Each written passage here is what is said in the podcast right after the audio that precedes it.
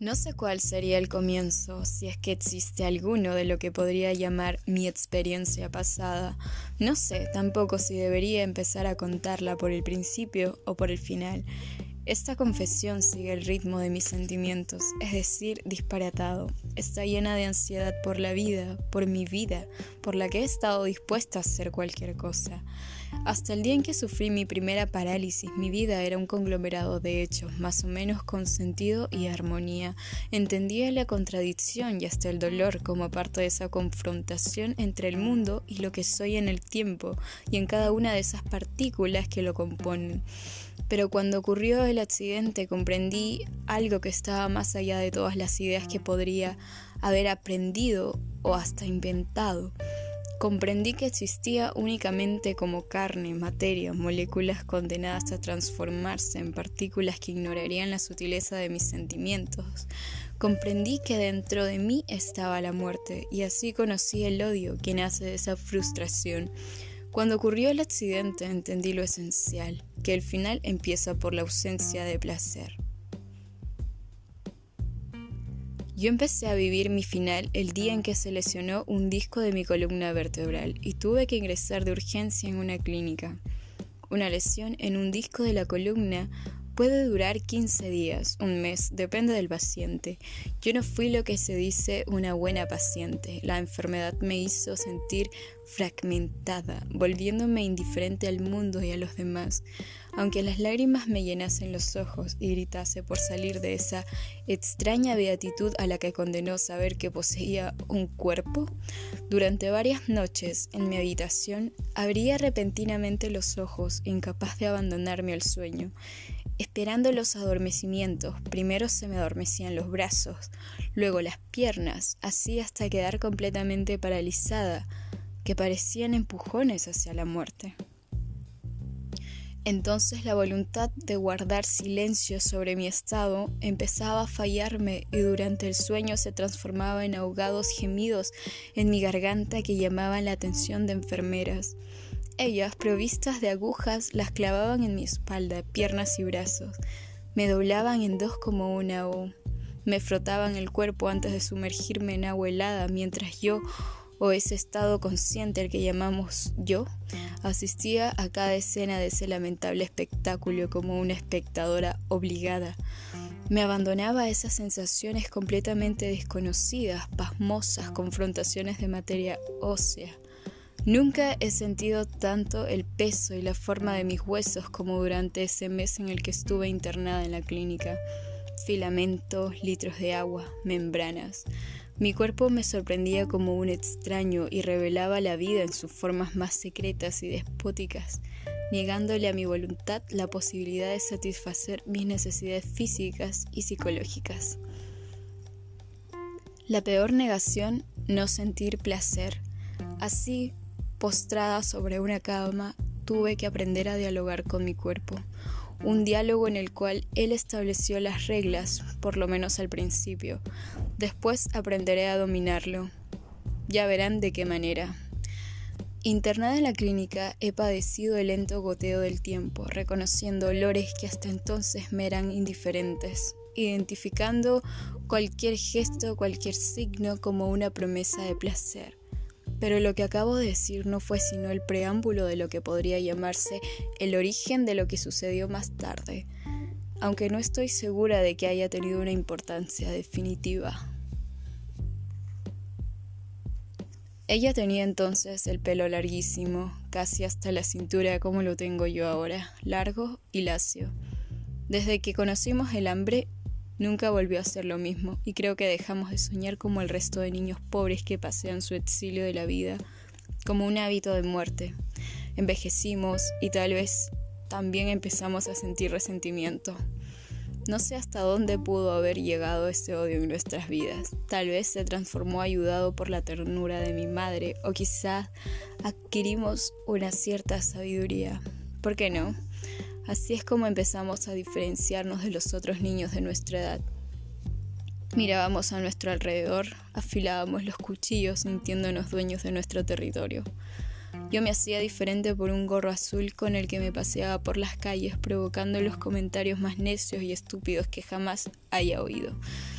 Y mi hermano por algunos intentos pirómanos que le costaron una multa a mi madre, quien tuvo que pedir prestado dinero para pagarla. La última vez mi hermano le quemó un árbol a la vecina y ella vino a casa llorando con una rama ennegrecida en la mano, mientras mi hermano la observaba desde una ventana musitando insultos a media voz.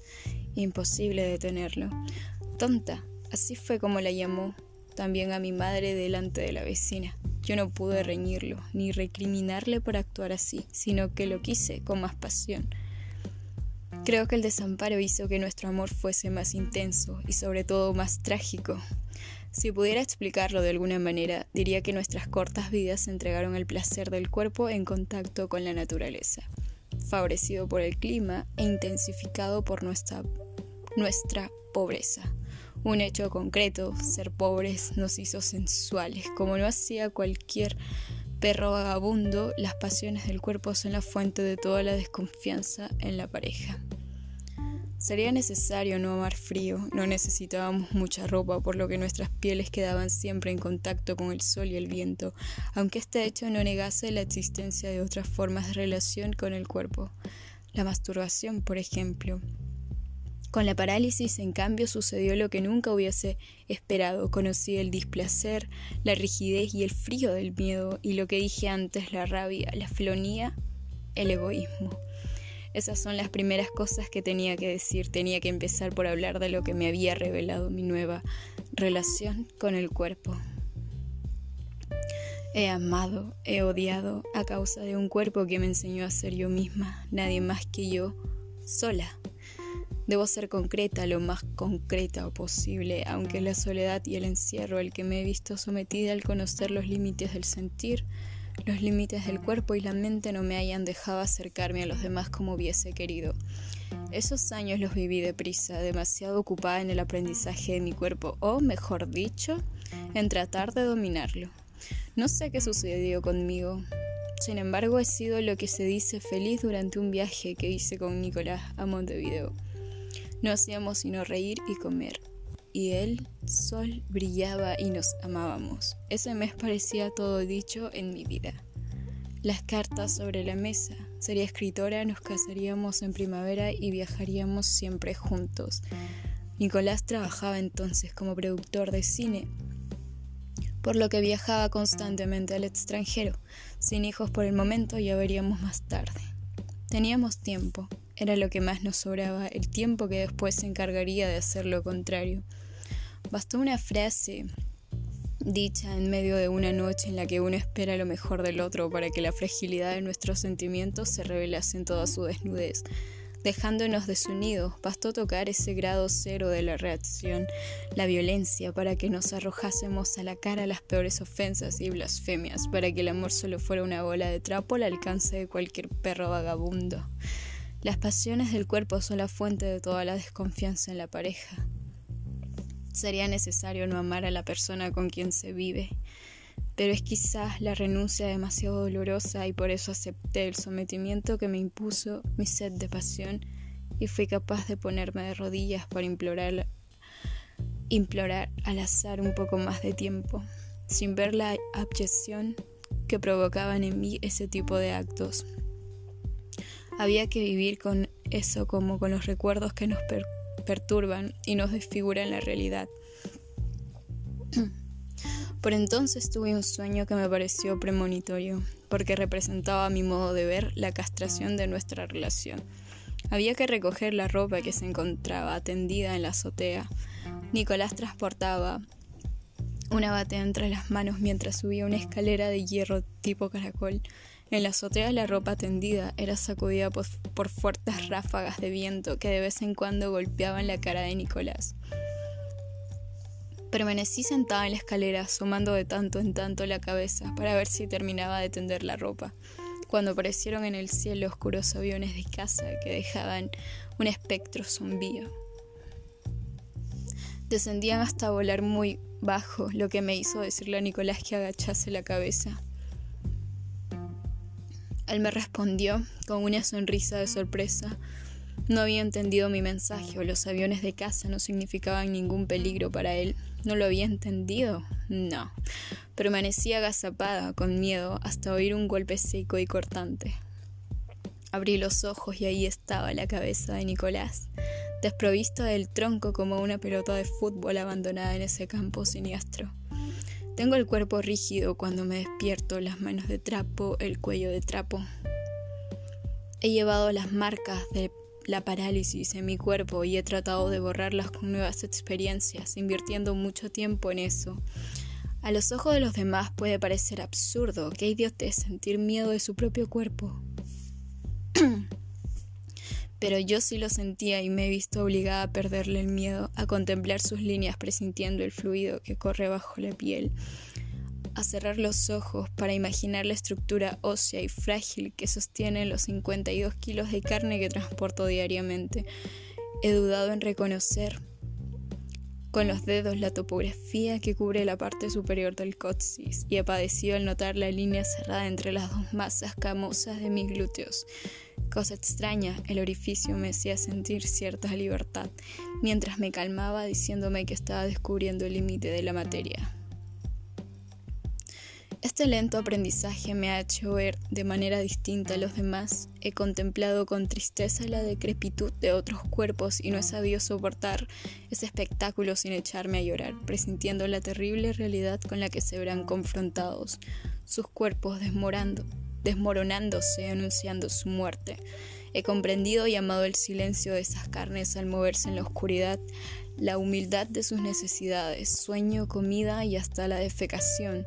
También he sentido la soberbia de aquellos que admiran la fortaleza de su cuerpo, olvidando que será igualmente vulnerable y que no hay escapatoria. La vejez y la muerte son la única forma de experiencia metafísica.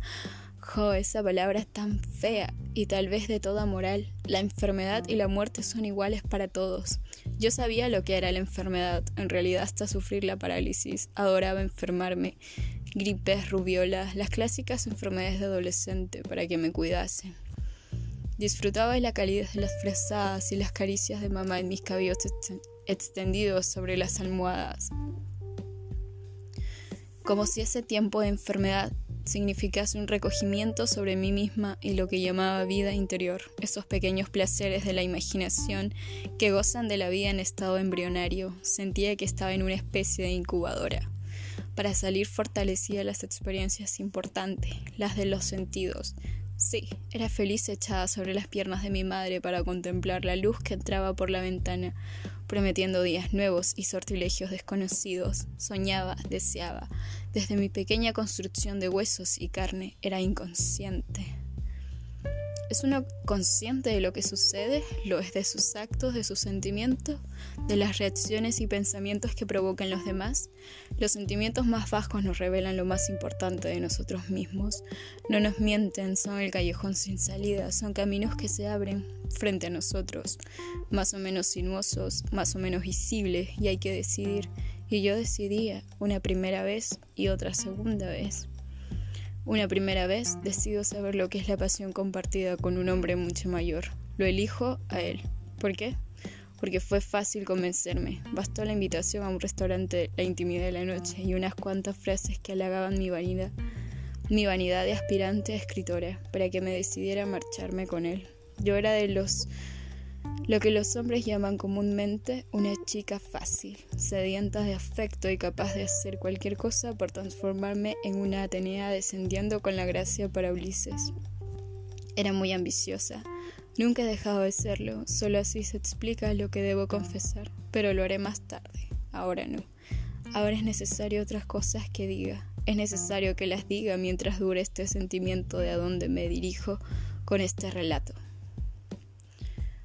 primeras páginas del último cuerpo de Úrsula por Patricia de Sousa.